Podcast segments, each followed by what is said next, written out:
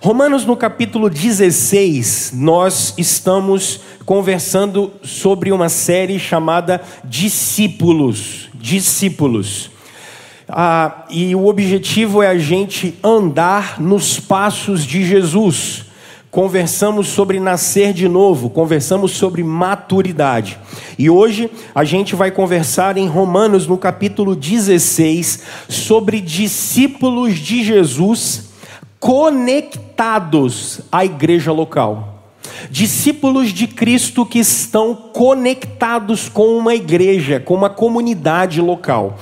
Observem, meus irmãos, o que o apóstolo Paulo faz escrevendo para os Romanos no capítulo 16. Acompanhem comigo a leitura do texto bíblico. Recomendo-lhes nossa irmã Fibe serva da igreja em Sencreia. Peço que a recebam no Senhor, de maneira digna dos santos, e lhe prestem a ajuda de que venha necessitar, pois tem sido de grande auxílio para muita gente, inclusive para mim. Saúdem Priscila e Áquila, meus colaboradores em Cristo Jesus. Arriscaram a vida por mim Sou grato a eles, não apenas eu, mas todas as igrejas dos gentios. Saúdem também a igreja que se reúne na casa deles.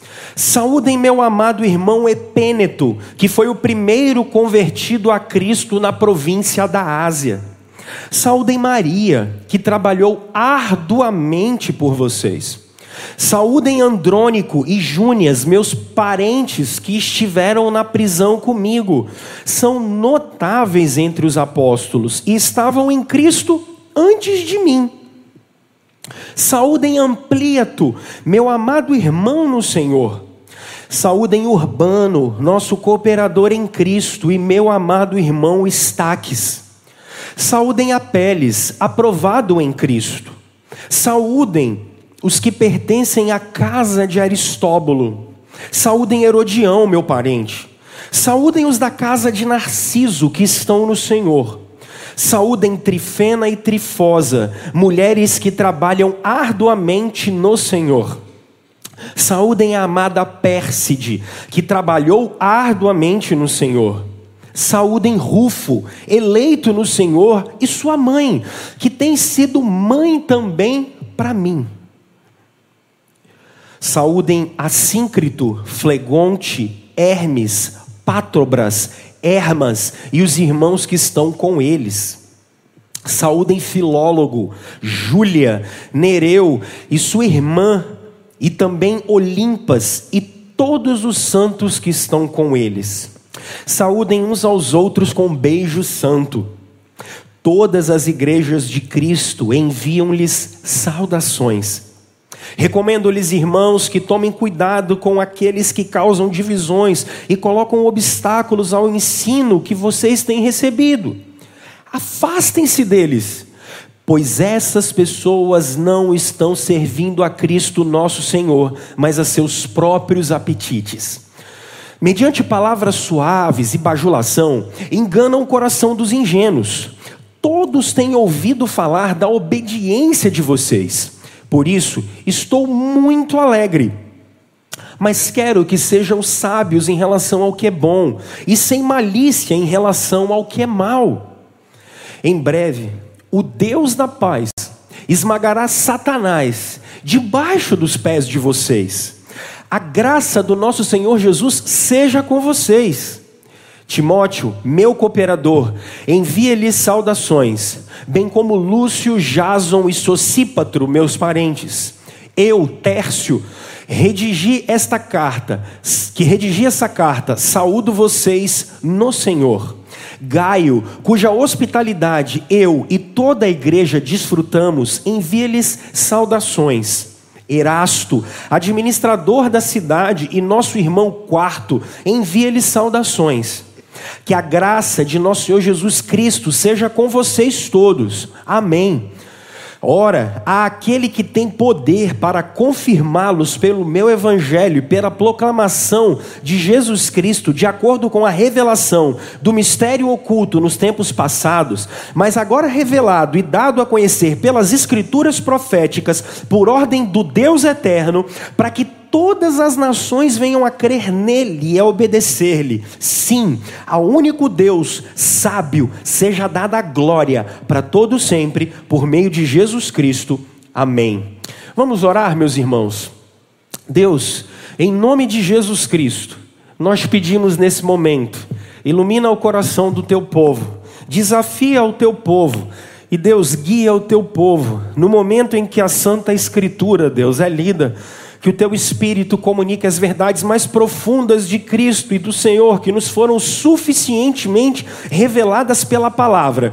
Que isso seja suficiente para nós, meu Deus, e que a tua igreja seja edificada em nome de Jesus. Amém.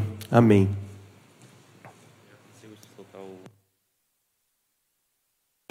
Deixa estar depois. Não, deixa para o final o Nilson. Top. Vamos lá, gente boa. Então, comunicar, com, é, conectados a uma igreja local. Bom, gente, desde 16 de março do ano passado, a gente está vivendo um período especial na vida da sociedade. Isso é fato. Ah, o, o Covid-19 trouxe muitas transformações e muitas mudanças sociais. Isso nós sabemos. A gente sabe que a gente enfrenta, talvez pela frente, uma a crise econômica que está começando, mas a gente sabe que a crise sanitária, pela graça de Deus, parece estar diminuindo. Hoje pela manhã que eu analisei os dados para poder vir pregar pela manhã, nós temos no Brasil agora metade da população, 50% da população está vacinada com as duas doses da vacina. E nós temos, dados de hoje pela manhã, 71% da nossa população brasileira está vacinada pelo menos com uma dose. E isso, por que, que isso é importante? Porque países, por exemplo, da União Europeia, quando chegaram a 60% da população completamente ah, imunizada, esses países começaram a abandonar medidas de a máscara, por exemplo, utilização de máscara passou a não ser mais obrigatório.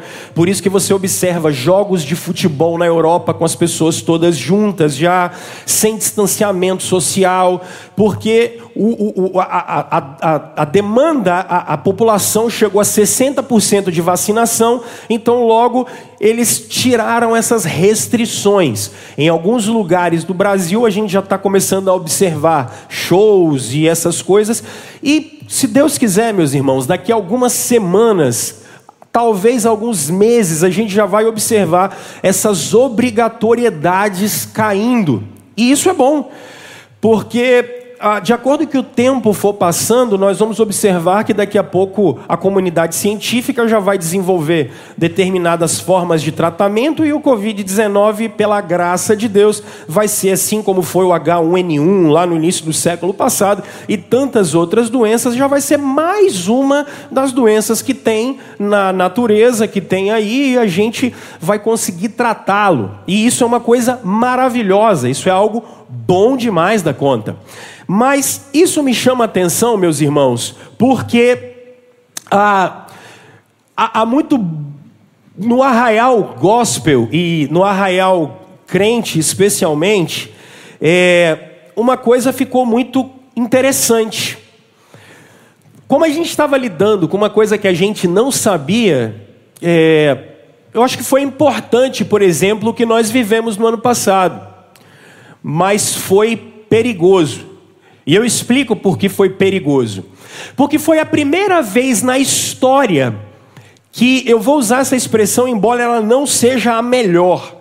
Mas eu vou usar essa expressão porque foi a primeira vez na história em que nós quebramos o sagrado.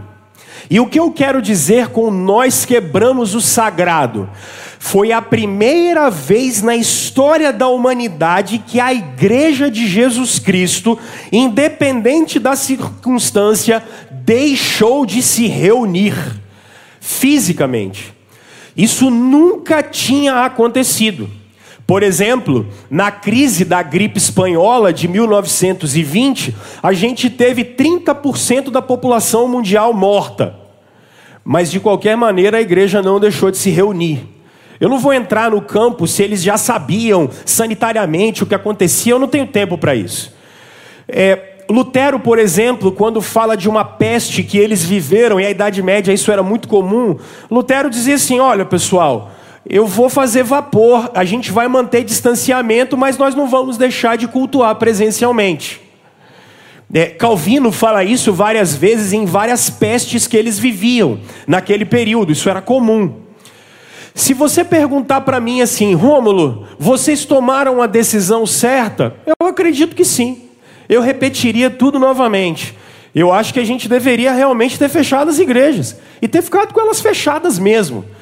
Porque nós temos um recurso, meus irmãos, que ninguém na história teve. Nós temos plataformas de streaming. Nós temos YouTube, nós temos Facebook, a gente tem Instagram, a gente tem esses negócios, a gente tem StreamYard. Eu acho que a gente tomou a decisão correta. Naquele período, eu acho que a gente tinha que ter feito isso mesmo. Agora, o que está me chamando a atenção é que, por exemplo, eu tenho alguns amigos em São Paulo e tenho alguns amigos no Paraná que eles, junto com a liderança da igreja deles, tomaram a seguinte decisão: não transmitimos mais culto aos domingos. E não são igrejas pequenininhas, não, são igrejas relevantes no seu contexto, na sua cidade. Não transmitimos mais culto aos domingos. O que eles fazem? Eles pegam gravam o culto e segunda-feira eles colocam na internet. Mas eles não passam culto online mais. E dentro da, da conversa calorada que nós tivemos, eles, a, o argumento deles é muito interessante, porque eles diziam assim, pessoal, é, com 50% da nossa população vacinada, é, as pessoas estão indo para a padaria, elas vão à escola, elas vão ao comércio, elas vão ao médico, elas entram, elas vão ao banco, elas vão em todos os lugares e nenhum lugar tem Covid. Mas quando é para a igreja, aos domingos tem Covid. Então eles, com as suas lideranças, eles tomaram essa decisão. E o que me chama a atenção, meus irmãos, é que um ano e meio depois da pandemia, a gente já sabe, por exemplo, que a você está com Covid, espirrou aqui, é, não pega. Quando está na, na, na, na, na superfície, não pega. Via de regra, pega é por contato. Então, é, o que está estranho é, é que nos últimos anos a gente ouviu falar frases assim: Eu sou igreja de Jesus. Eu queria que vocês corrigissem essa afirmação teológica. Vocês não são igreja de Jesus sozinhos. Vocês são igreja de Jesus em comunidade. Ninguém é igreja sozinho. Você não tem essa figura de ser igreja sozinho no Novo Testamento. Essa figura de que eu sou igreja dentro da minha casa. Isso é fruto de uma cultura individualista. Porque no Antigo Testamento você observa israelitas, mas Israel é o povo e eles são a igreja do Antigo Testamento. Porque o que me parece, meus irmãos, é que uma medida válida e transitória, e quem sabe teremos que tomá-la novamente, é preocupante para nós a gente começar a mudar a nossa teologia e começar a mudar a nossa prática. Inclusive o que é bíblico, e relativizando, por exemplo, Hebreus, quando ele diz assim: que a gente não deixe de congregar, e a gente começar a relativizar isso, porque a gente viveu uma crise pontual. E se a gente for viver outras crises, que a gente passe por elas, mas que a gente não esqueça, por exemplo, que quando Deus veio à terra, ele veio de maneira presencial, encarnado. E quando ele voltar, segundo a boa teologia e a boa Bíblia vai nos dizer, ele volta de maneira física e encarnada novamente. Como carne, ele volta, ele volta de maneira visível e não de maneira ah, ah, simplesmente de fora, assim, ah, pelo Wi-Fi. O que eu quero dizer com vocês é que cresce o número, por exemplo, de pessoas desigrejadas. E eu entendo, irmãos. E eu entendo, às vezes, um grupo de pessoas que são desigrejadas, porque tem igreja que você. Ah, parece o Silvio Santos nos domingo à noite da década de 90, é topa tudo por dinheiro. Eu entendo isso. Eu entendo pessoas que estão chateadas com instituições. Agora, não é porque você se chateou com determinado lugar que todos os lugares são ruins. E a partir de agora, porque a gente se chateou por um, por dois, por três lugares, a partir de agora a gente dá vazão ao individualismo e diz assim: ou oh, agora a gente não se reúne mais. E isso que é complicado. E quando a gente observa a Escritura, a gente não observa crentes com voo solo. Quando a gente olha a palavra de Deus, a gente não observa crentes individualistas. Irmãos, vamos falar a verdade? Se dependesse de nós, a gente não precisa sair de casa para mais nada, gente. Você não vai mal um banco, você não precisa ir, você resolve pelo telefone. Você faz compra pelo celular, você, você pega o aplicativo da Quitanda, o cara entrega na sua casa. Você não precisa fazer mais nada fora de casa. Agora, o que tem acontecido é que a gente não pode usar o paradigma de uma ocasião para mudar o paradigma bíblico. E isso não vai dar. E isso não está correto. Por isso, o paradigma bíblico é que discípulos de Jesus estão conectados a uma igreja local. Eles estão conectados a uma comunidade próxima. E o que, que eu quero que vocês percebam, então a gente chega no texto que a gente leu. Vocês vão observar e vocês precisam fazer duas perguntas para esse texto.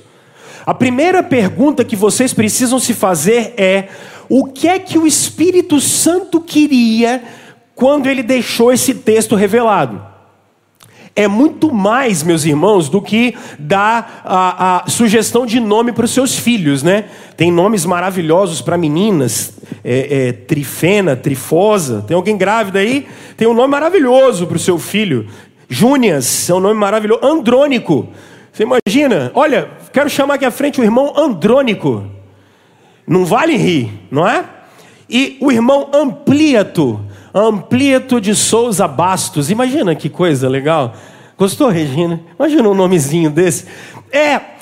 E, e mais, o que o Espírito Santo quer fazer quando ele deixa um texto como esse, que passa via de regra por dois mil anos da história, o que o Espírito Santo quer fazer na vida da igreja, o que o Espírito Santo quis fazer na vida da igreja, quando ele inspirou o apóstolo Paulo a deixar isso registrado para nós. Porque, irmãos, a pergunta, quando vocês estão lendo um texto como esse, aí você chega aqui e olha o Paulo botando assim: recomendo-lhes a nossa irmã Fíbia. Aí você fala, eu não conheço. Aí você vai no verso 3, saúdem Priscila e Áquila. Bom, Áquila não conheço, Priscila tem aqui aqui da igreja, tem uma lá da escola, tem uma que trabalha comigo, mas essa aqui eu não faço ideia de quem seja. E aí o que, que acontece? Quando vocês leem, vocês normalmente pulam esse texto. Você fala, ah, vamos embora para frente, que isso aqui não serve para nada, né? Mas não é bem assim, não. Observem que o apóstolo Paulo tem um objetivo muito claro quando ele escreve para a igreja de Roma. Dá uma olhada no capítulo 15, no verso 24. Ah, Paulo diz no verso 23 e 24: Mas agora, não havendo nessas regiões nenhum lugar em que precise trabalhar, e visto que há muitos anos anseio vê-los, planejo fazê-lo quando for à Espanha. Espero visitá-los de passagem e dar-lhes oportunidade de me ajudarem em minha viagem para lá, depois de ter desfrutado um pouco da companhia de vocês. O Paulo já saiu da prisão de Atos capítulo 28 e ele tem um plano na cabeça dele. Paulo sabe que o principal ponto de pensamento, de desenvolvimento da cultura naquele período, especialmente por causa de Sêneca, que é o tutor do imperador Nero, Paulo sabe que é lá, na Espanha, o lugar em que ah, ele tem que ir, porque a cultura floresce lá. Então qual é o objetivo dele? Embora ele não tenha feito parte da fundação da igreja de Roma, embora ele nunca tenha ido a Roma, o que o Paulo tem na mente dele? Pessoal, eu vou passar aí, eu vou ficar uns dias com vocês, vocês me dão uma ajuda e eu vou para Espanha ficar lá. A tradição da igreja diz que ele foi, voltou e só depois disso foi martirizado, possivelmente no ano 67 depois de Cristo. Mas olha o que é curioso aqui. Como a igreja de Roma não conhece Paulo, ele gasta longos 11 capítulos da epístola apresentando quem ele é. Por isso ele fala de salvação dos gentios, salvação dos judeus, ele fala da depravação total no capítulo 3 e 4. Aí ele chega na justificação pela fé, capítulo 5, 6, 7, 8. Capítulo 9, ele vai falar da eleição. Capítulo 10, ele vai falar não só da eleição, mas da eleição dos judeus. Capítulo 11, ele vai gastar muito tempo falando da eleição e salvação dos judeus. O que, que o Paulo está dizendo? Ele não tem Instagram, não tem Facebook, não tem LinkedIn para ele. Então ele, ele manda uma carta dizendo: Eu acredito nisso aqui, ó. Então, me recebam, por favor. Esse é o objetivo dele. Aí ele vai fechar nos capítulos 12, 13, 14, 15 e 16 de maneira pastoral. Agora, o que me chama a atenção é especialmente aqui no capítulo 16. Porque vocês vão observar algumas coisas muito claras. Primeiro, Paulo não foi a essa igreja, Paulo não fundou essa igreja, mas ele conhece uma dezena de pessoas pelo nome. Ele sabe o nome dessas pessoas. Possivelmente foi a Fibe que leva a carta. Ela está em Sencreia, que é um porto que recebe missionários. Normalmente o pessoal saía de Éfeso, ia para Corinto e entrava pelo porto de Sencreia. E Fibe era conhecida como aquelas que recebia os missionários e os acolhia para a igreja. Ela está nesse momento com uma missão de levar a carta. Mas Paulo vai falar de dois colaboradores dele, que é Priscila e Áquila, que em 1 Coríntios no capítulo 6 e Atos no capítulo 18, por conta da perseguição que Cláudio fez em Roma, o imperador, eles vão ser expulsos de Roma como discípulos de Jesus e judeus que eram, e eles vão encontrar o apóstolo Paulo e eles vão morar juntos fazendo tenda. Eles, por exemplo, é que vão evangelizar o, Apolo, que é um cara que sabe pregar muito, conhece muito o Antigo Testamento, mas Apolo estava pregando o batismo de João ainda, 30 anos depois que Jesus já tinha vindo, morrido e ressuscitado. E ele começa a falar uma legião de pessoas. Ele chega ao ponto de falar, por exemplo, de uma mulher. Ah, se vocês observarem, por exemplo, no verso 13, ele fala que a mãe do Rufo é mãe dele também. Paulo conhece essas pessoas pelo nome. Paulo sabe a história dessa rapaziada, mas não só a história deles. Paulo sabe os dons dessa gente. Olha como isso é interessante, pessoal. Mas quando a gente chega a partir do verso 17, a coisa melhora. Sabe por que a coisa melhora? Porque a partir do verso 17, Paulo está preocupado com a doutrina. Ele está preocupado com o que é ensinado na igreja. Porque ele sabe que quando coisa ruim é ensinada, a igreja começa a ir de mal a pior. Ele sabe que doutrina ruim vai fazer, quanto mais você pregar doutrina ruim, gente, quanto mais você não pregar o conteúdo da palavra de Deus, pior a igreja vai ficar. E ele tem essa preocupação. Por isso, ele vai dizer no verso 19 assim: gente, Todo mundo sabe a fé que vocês têm, então vocês não vão me dar ouvido para quem falar besteira. No verso 18, inclusive, ele cita a mesma linguagem que ele vai falar para o Tito, quando ele fala que o Deus dessa galera que ensina falsamente é o estômago. Esses caras só estão preocupados com vil metal, só estão preocupados com dinheiro. Aí, a partir do verso 21, vocês vão observar que o Paulo está falando de quem está em volta dele: Timóteo ele vai falar do próprio Tércio, que é quem escreve a carta. E aqui não acha isso estranho o Tércio escrever a carta. Por exemplo, como é que você escreveria uma carta no primeiro século? Hoje você digita no celular. No primeiro século era mais ou menos assim: o Léo está aqui, ó. Então, eu ia falar assim: Léo, eu quero escrever uma carta para Roma. Aí ele ia falar: tá bom, tio. Então começa a digitar aí, ó. Então eu ia começar a falar: eu, Rômulo, pastor da primeira igreja presbiteriana de Campo Grande. Aí o Léo tá lá escrevendo. Fala: não, não, não, não, Léo, não fala que eu sou pastor, não. Aí ia lá, riscava e ia escrevendo. No final, o que, que o Léo fazia? Ele ia ler a carta toda para mim. Aí ele falou assim: tio, tá certo? Eu falava: tá, beleza. Aí o que, que ele ia fazer? Ele falou: Ah, então tá bom, então agora eu vou copiar de vez para você mandar, tá? Beleza. Aí ele copiava tudo bonitinho, tá, tá, tá, tá, tá, tá. E aí eu vinha no final e só assinava. Por isso que é o Tércio que escreve a carta. Mas ela está debaixo da autoridade do Paulo. Percebam que pessoas de outras localidades, que não da igreja local, conhecem a igreja de Roma, conhecem as pessoas, ela está ligada a outras comunidades. Meus irmãos, esse paradigma é incrível para nós. Porque eu acho que a gente pode aprender aqui o que é estar tá conectado como discípulo de Jesus a uma igreja local. E a primeira razão que eu te dou para você ser um discípulo de Jesus e estar tá na igreja local é porque as nossas igrejas locais, elas são comunidades pessoais. Pessoais. Rômulo, o que é que você quer dizer com isso? Meus irmãos, como eu disse para vocês, o Paulo sabe as, o nome dessas pessoas. Ele chama cada uma pelo nome. Mas ele não só chama cada uma pelo nome, ele conhece a história de cada uma delas. E ele não só conhece a história de cada uma delas, ele sabe os dons que essas pessoas fazem e executam. Olha para cá. Deixa eu te falar uma coisa muito legal. Olha o que estava acontecendo antes da pandemia de 2020. Vocês que são daqui há mais tempo e vocês que não são daqui há mais tempo ok? O Luiz Felipe Pondé, falando para um programa da CNN, ele diz assim: normalmente, depois de guerras, normalmente, depois de pandemias, depois de muitas crises, o que acontece com a, a raça humana? Normalmente a gente fica muito festeiro, porque a gente fica um tempo longe e aí a gente começa a voltar. Eu normalmente fico lá no fundo, ou fico aqui do lado, sempre olhando vocês. Vocês já perceberam como os nossos últimos cultos, eles têm sido extremamente alegres? Vocês estão notando como é que vocês estão cada dia mais alegres, mais felizes? Vocês estão notando, e vocês vão perceber, Olha o clique que vai dar. Daqui a pouco, quando a ideia da máscara for tirada, quando as autoridades falarem assim: olha, não precisa mais de máscara. Quando as autoridades falarem assim: olha, não precisa mais de distanciamento social.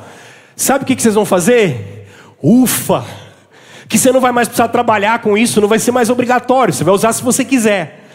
Você não vai precisar. Aí o que, que vai acontecer? Vai gerar uma alegria na gente que vocês não têm ideia. Mas olha que coisa curiosa.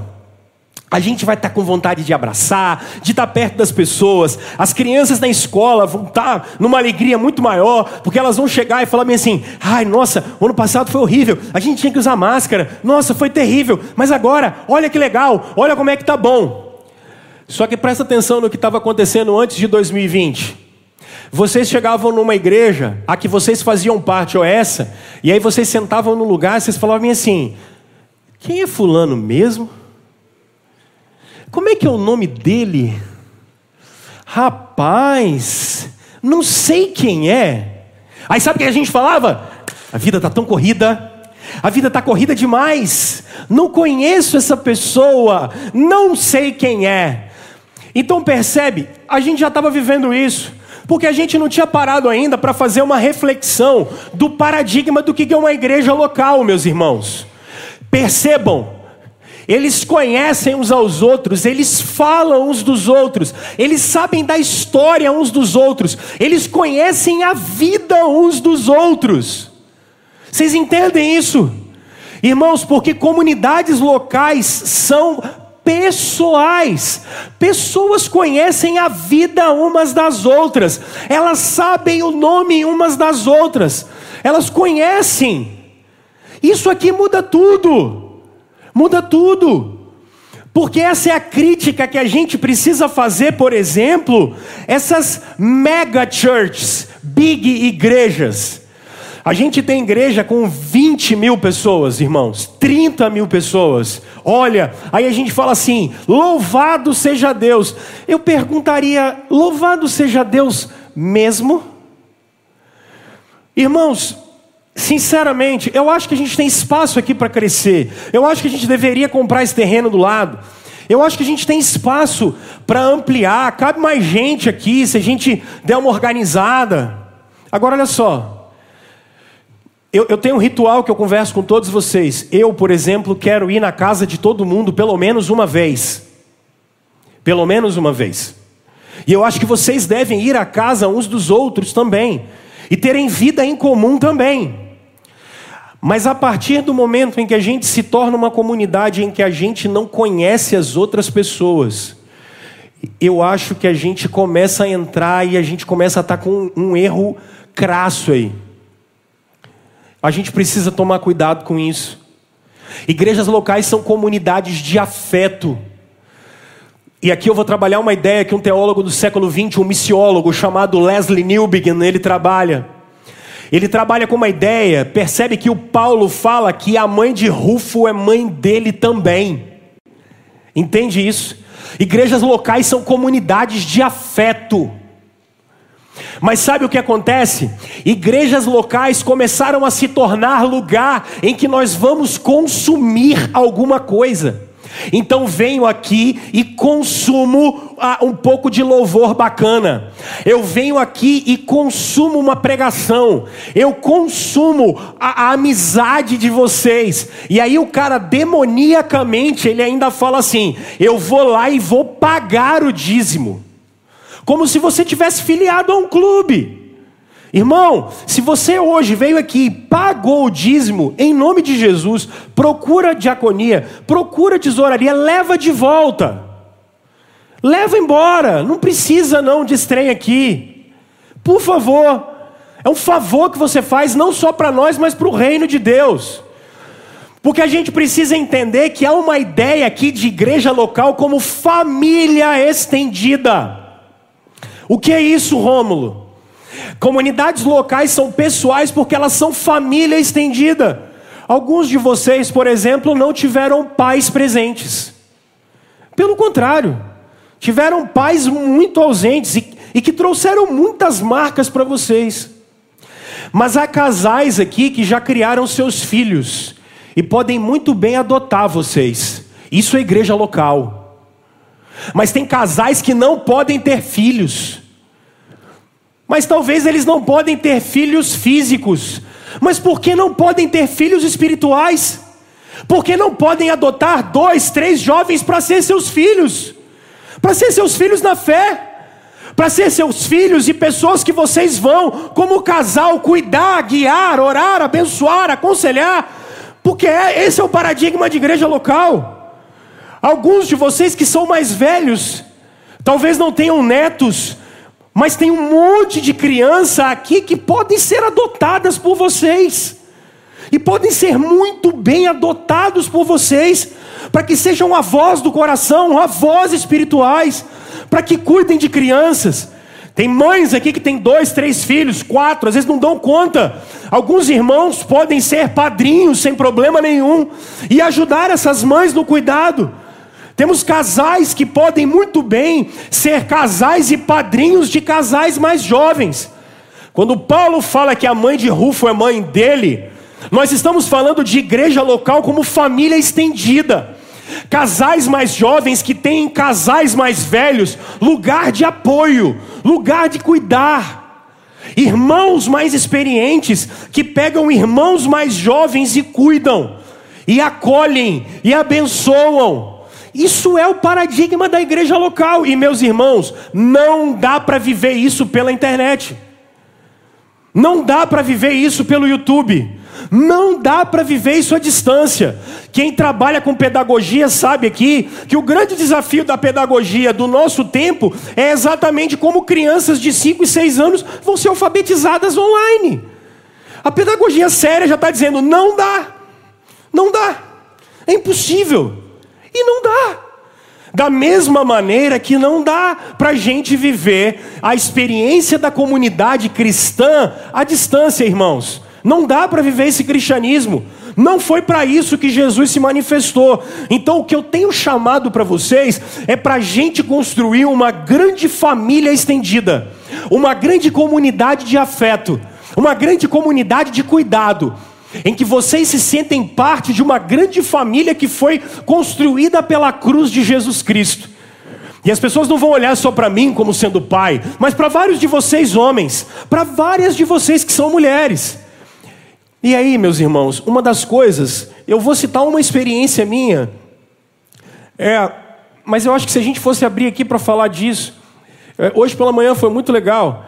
É, qual de vocês que, que vive em igreja há muito tempo, por exemplo, não foi extremamente abençoado por aquele irmão chato, mais velho, que quando você vinha correndo na igreja, ele puxava a sua orelha e falava assim: Menino, não corre na igreja, não, porque você pode atropelar os mais velhos.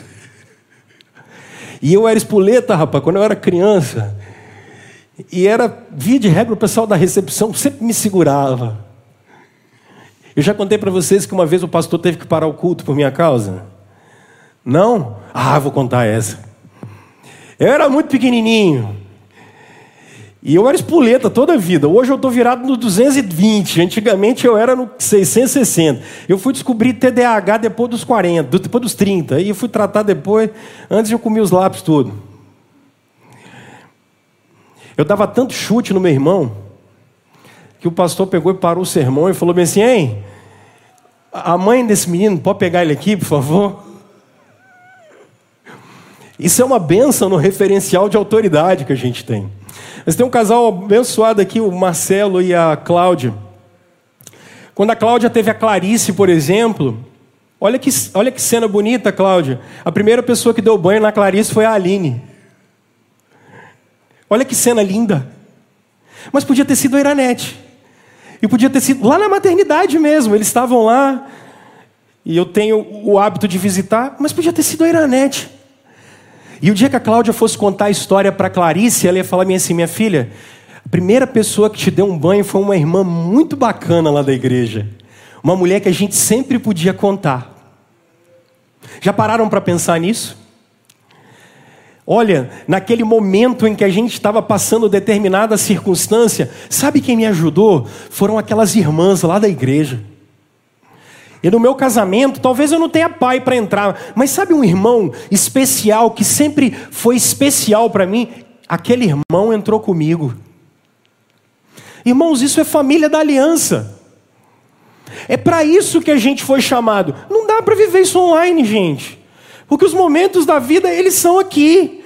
E um de vocês, agora à tarde, que estava na verdade de manhã, mandou para mim e falou bem assim: Pastor, e é verdade, se a gente for olhar pelo, pelo lado da criação, quando a gente está online, não dá para viver o cheiro das pessoas, o abraço delas, o calor quando a gente aperta a mão. Não dá para viver isso. Então, Deus quer que a gente esteja junto. Comunidades pessoais, gente. Comunidades pessoais. A gente se conhece, a gente sabe a história uns dos outros. A gente divide a vida. Mas, uma segunda razão se por um lado a igreja local é essencial porque ela é uma comunidade pessoal, em segunda razão, meus irmãos, é porque ela é uma comunidade de serviço. Comunidade de serviço. Observem o que o texto trabalha, meus irmãos. Ah, Paulo, por exemplo, vai falar que a FIB serve. Paulo vai falar que Priscila e Áquila ensinam fazem evangelismo, são extremamente receptivos. Maria trabalha. Andrônio e Júnias, eles, eles foram companheiros de prisão. Ficaram presos com o apóstolo Paulo. Ah, ele chama o Urbano de colaborador. Ele fala que Trifena e Trifosa servem. Ele vai falar, por exemplo, da família de Rufo, que é a família estendida. Comunidades locais, meus irmãos, não só são comunidades pessoais, mas elas são comunidades de serviço. O que isso significa? Nós somos interessantíssimos. Nós temos dons completamente diferentes. Nós, como igreja local, nós temos disponibilidades completamente diferentes. Nós temos uma diversidade incrível. Incrível. Nós temos uma diversidade aqui dentro, meus irmãos, que é notável. E isso mostra esse papel de mutualidade da igreja. O que, que eu quero dizer, meus irmãos, como sendo uma igreja de uma comunidade de serviço? Qual é o problema que a gente encontra hoje em dia? O problema é que quando a gente olha para a igreja, a gente só vê três coisas que se pode fazer na igreja: cantar ou tocar, pregar e dar aula e eu diria, às vezes, fazer uma cantininha, fazer uma ata. A gente observa igreja como sendo só isso. Ah, eu, eu, eu, eu não posso pregar, eu não sei pregar. Nossa, na igreja tem professor demais, então eu não posso fazer mais nada. Vocês percebem como é que é diminuir o ministério cristão a só isso? Isso é diminuir o ministério cristão demais. Demais. Sabe por quê? Aqui. Você observa gente como a FIB, por exemplo, o papel dela é receber pessoas, levar encomenda. Isso é ministério cristão. Agora, olha para a diversidade de vocês, meus irmãos. Vocês sabem que pelos índices, de, eu, eu, vou, eu vou começar a citar algumas coisas aqui para eu tentar levantar essa bola para vocês. E ver se vocês conseguem é, olhar o ministério cristão de uma maneira mais profunda. Vocês sabem, por exemplo, que, sei lá, metade dos meninos que chegam no nono ano hoje em dia, eles não sabem interpretar um texto. Não sabem, irmãos. Não sabem. E esse número sobe para 70%. Quando a gente olha, assim, ele consegue escrever e compreender. Agora, olha para as igrejas locais e vê a quantidade de pedagogo que existe em igreja local.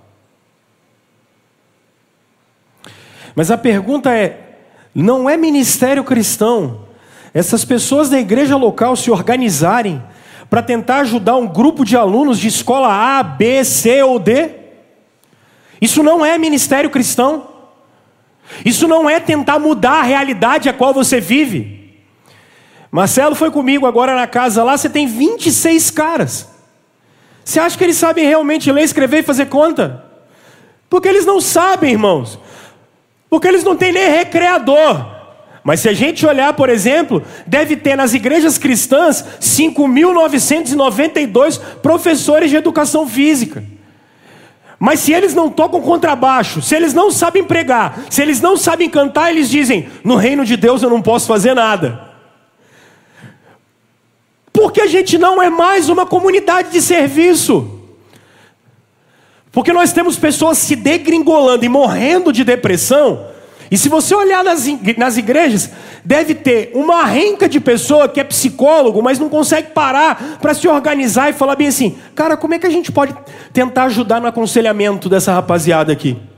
Não tem, porque se não tem dinheiro, não tem profissão. Percebe? A profissão para o reino não serve mais nada, ela não é vista como um ministério. E, e, e, e que tipo de igreja é essa? Que tipo de ministério cristão é esse? Que ele só é exercitado domingo de manhã ou de noite? Para isso não é necessário a gente. Entendem, irmãos? Eu acho que quando a gente fala que a igreja é uma comunidade de serviço, é porque vocês têm dons e talentos que combinados, cara, a gente tem um potencial incrível de abençoar e mudar a realidade daquilo que está em volta da gente. A gente tem um grupo extremo, por exemplo, de empresários que não se organizam para ajudar outros empresários que talvez estão quebrados, estão com dificuldade. Não, eles não conseguem observar esse negócio. Eles não conseguem ver. como é que Jesus Cristo me deu dons para eu abençoar quem está em volta de mim. E aí a igreja fica só domingo, de manhã e de noite. Aí é lugar de só dar glória a Deus. Está percebendo como é que está errado? Está percebendo como é que a gente é uma comunidade de serviço? Se a gente olha dessa maneira, irmãos, o mundo vai começar a parar de achar que todo padre é pedófilo e que todo pastor é ladrão. Chega amanhã no seu trabalho e fala assim: o que, é que você acha de pastor de igreja? Todos vão dizer: ah, isso aí é tudo ladrão. Tudo ladrão. E padre? isso aí é tudo pedófilo. Vocês sabem que é assim. Mas sabe por quê? Porque a gente não referenda, a gente não trabalha o paradigma de uma comunidade de serviços. Daqui a pouco nós vamos lançar para vocês, é porque parece que agora a Pri vai chegar. Um desafio, meus irmãos, da gente, por exemplo, levar ceia de Natal, da gente levar e construir banheiro, bacana. Agora olha só, isso é muito legal. Mas você sabe que fazer uma ação não muda a vida de ninguém. O que as pessoas precisam é de impacto. Elas precisam de impacto. E não existe impacto sem ter consistência no propósito. Não adianta vir aqui e falar assim, ok, vamos fazer uma ação social. Sabe a vida de quem é que a gente vai mudar? De ninguém. Nós vamos fazer meia dúzia de carteira de identidade, porque a Polícia Civil vai vir aqui. O que eu estou convidando vocês é para serem uma comunidade de serviço, para que todos os seus dons e talentos estejam à disposição de Jesus, o Senhor da igreja, para que vocês juntos abençoem a vida de todos aqueles que passarem na frente de vocês. Domingo, não. Domingo, segunda, terça, quarta, quinta, sexta e sábado, porque toda a vida da gente é para a glória de Deus comunidades de serviço, comunidades pessoais e comunidades de serviço.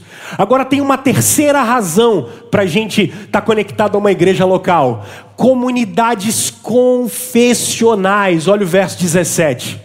O Paulo está dizendo assim: ó. Recomendo-lhes, irmãos, que tomem cuidado com aqueles que causam divisões e colocam obstáculos ao ensino que vocês têm recebido. Afastem-se deles. Olha que coisa curiosa. Pois essas pessoas não estão servindo a Cristo, nosso Senhor, mas seus próprios apetites. Irmãos, isso o Hernandes que fala, é muito legal. Hernandes fala isso num livro, se eu não me engano, chamado De Pastor a Pastor. É muito bacana. Hernandes diz assim: Não adianta pregar se o que a gente está pregando não é a palavra de Deus. Não adianta, porque isso vai dar resultado ruim. Quanto mais pregar porcaria, pior a igreja vai ficar. Então, para não falar de outras denominações, de outras igrejas, vamos falar da nossa. Eu sou pastor aqui há 10 anos. Se você quiser ler o livro de Atas, é muito legal. Porque já aconteceu cada coisa aqui, né, Ilete? Que só Jesus. Quem é mais velho de igreja? Não precisa ser a nossa. Mas vocês lembram na década de 90? Quem lembra na década de 90 que o dente de ouro estava bombando no Brasil?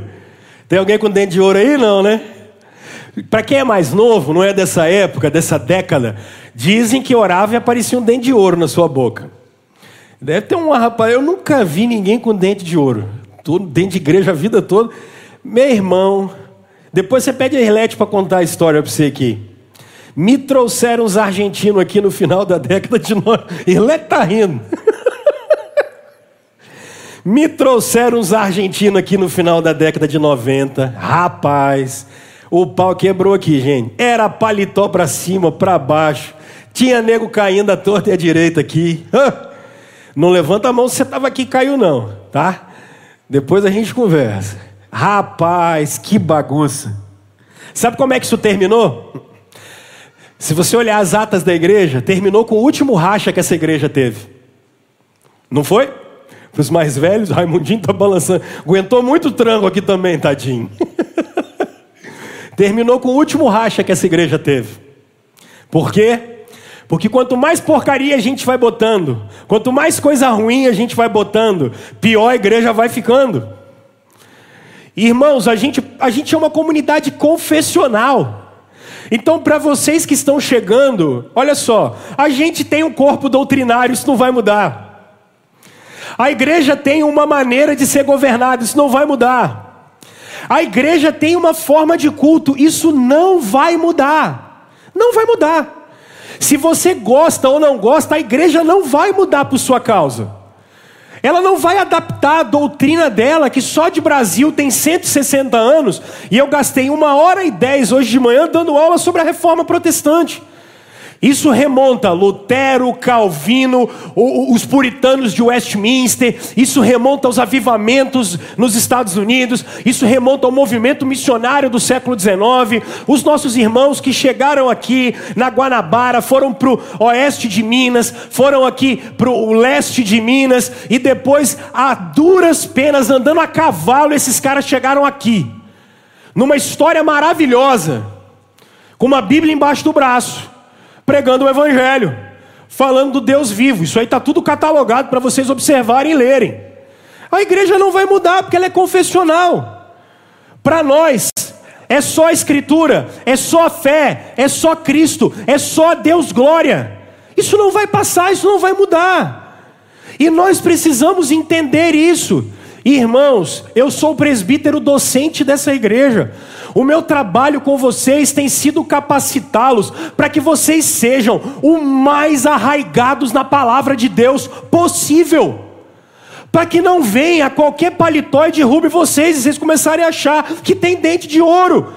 Ou qualquer um que venha com qualquer outro evangelho que vocês tenham aprendido ao longo do tempo para que vocês, qualquer coisa que passar de Jesus Cristo é o Senhor, irmãos, é anátema. Se eu morrer amanhã, eu não estiver mais aqui, o, o, detector de heresia de vocês tem que estar ligado. Ouviu porcaria? Opa, é é é, é, é, é, a gente é amigo, a gente anda junto, mas olha só, até aqui só. Isso aqui, cara, eu não negocio porque.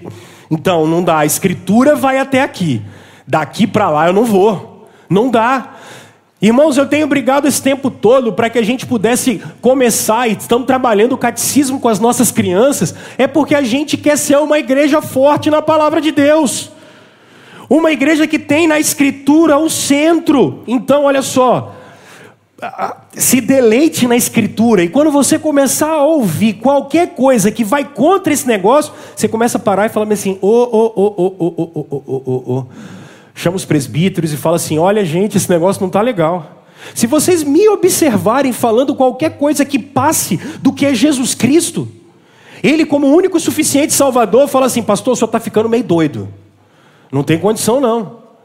Irmãos, só a Escritura, só Cristo, só fé, só graça, só a Deus glória. O centro da nossa vida é Jesus Cristo, e essa é a mensagem que a gente tem levado. Igrejas são comunidades confessionais.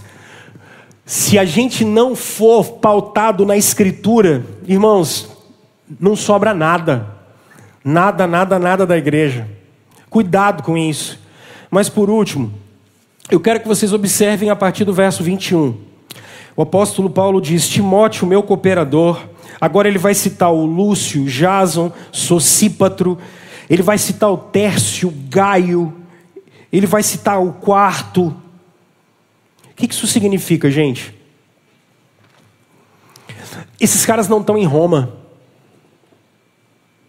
Mas existe uma relação de Roma com as outras igrejas. E aqui eu paro, porque quando eu falo que a gente é uma comunidade confessional, eu não quero de maneira nenhuma que vocês comecem a achar que por isso nós somos melhores que outras igrejas e que nós temos uma superioridade moral e doutrinária a outros irmãos. Igrejas locais estão conectadas às outras comunidades. Sabe o que isso significa? Nós temos irmãos batistas, nós temos irmãos assembleianos, nós temos irmãos maranata, nós temos gente séria de Deus que nasceu de novo e que é igreja e faz parte da mesma comunidade que a gente. Eu falava pela manhã, por exemplo, que ontem um grupo da nossa igreja, um grupo de mulheres, mas, mas, já está até rindo. É porque precisava de um grupo de mulheres para ir pregar no culto rosa da igreja batista. Aí juntou um grupo de mulheres da nossa igreja, mais o Natan, mais o Cristiano.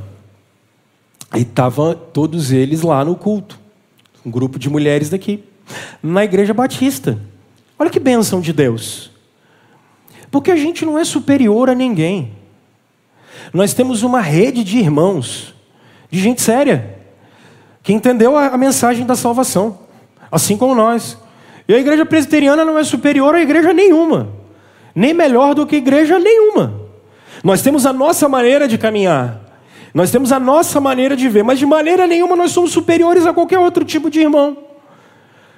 Irmãos, isso aqui é tão sério, porque quando a gente começa a estudar a teologia ou a Bíblia, a primeira coisa que acontece com as pessoas é elas começarem a se achar superiores às outras. O cara acabou de ler o livro de Gênesis, ele já acha que é melhor do que 99% dos outros cristãos. Nós temos outros irmãos. Quando a gente estuda a Bíblia cada vez mais, o sentimento que tem que dar na gente é de humildade. Humildade. Nós fazemos parte de um grande corpo de gente que tem um só batismo, uma só fé, um só amor, é um só espírito que guia a gente. Então a gente não pode ter um, um, uma, uma sanha achando que a, por isso a nossa igreja é melhor do que as demais. A gente tem uma maneira de caminhar, mas a gente não é melhor do que ninguém, não. E a gente tem outros irmãos que são presbiterianos. Eles estão ali na igreja central, estão aqui na igreja de São Geral, na igreja de Santa Bárbara, estão espalhados aí pelo mundo afora. Irmãos nossos. A gente não é uma ilha a gente coopera com outras igrejas, a gente coopera com outros irmãos, a gente coopera com outras denominações, a gente coopera com todo mundo. Todo mundo que falar que Jesus Cristo é Senhor, a gente está junto, porque a gente é uma igreja local. E a gente funciona dentro do reino. E isso é a coisa mais importante que tem, pessoal. Irmãos, que a gente não deixe de congregar. Que a gente não deixe de ser uma comunidade pessoal, uma comunidade de serviço, fiel, doutrinária, e que entende que a gente está na dinâmica do reino.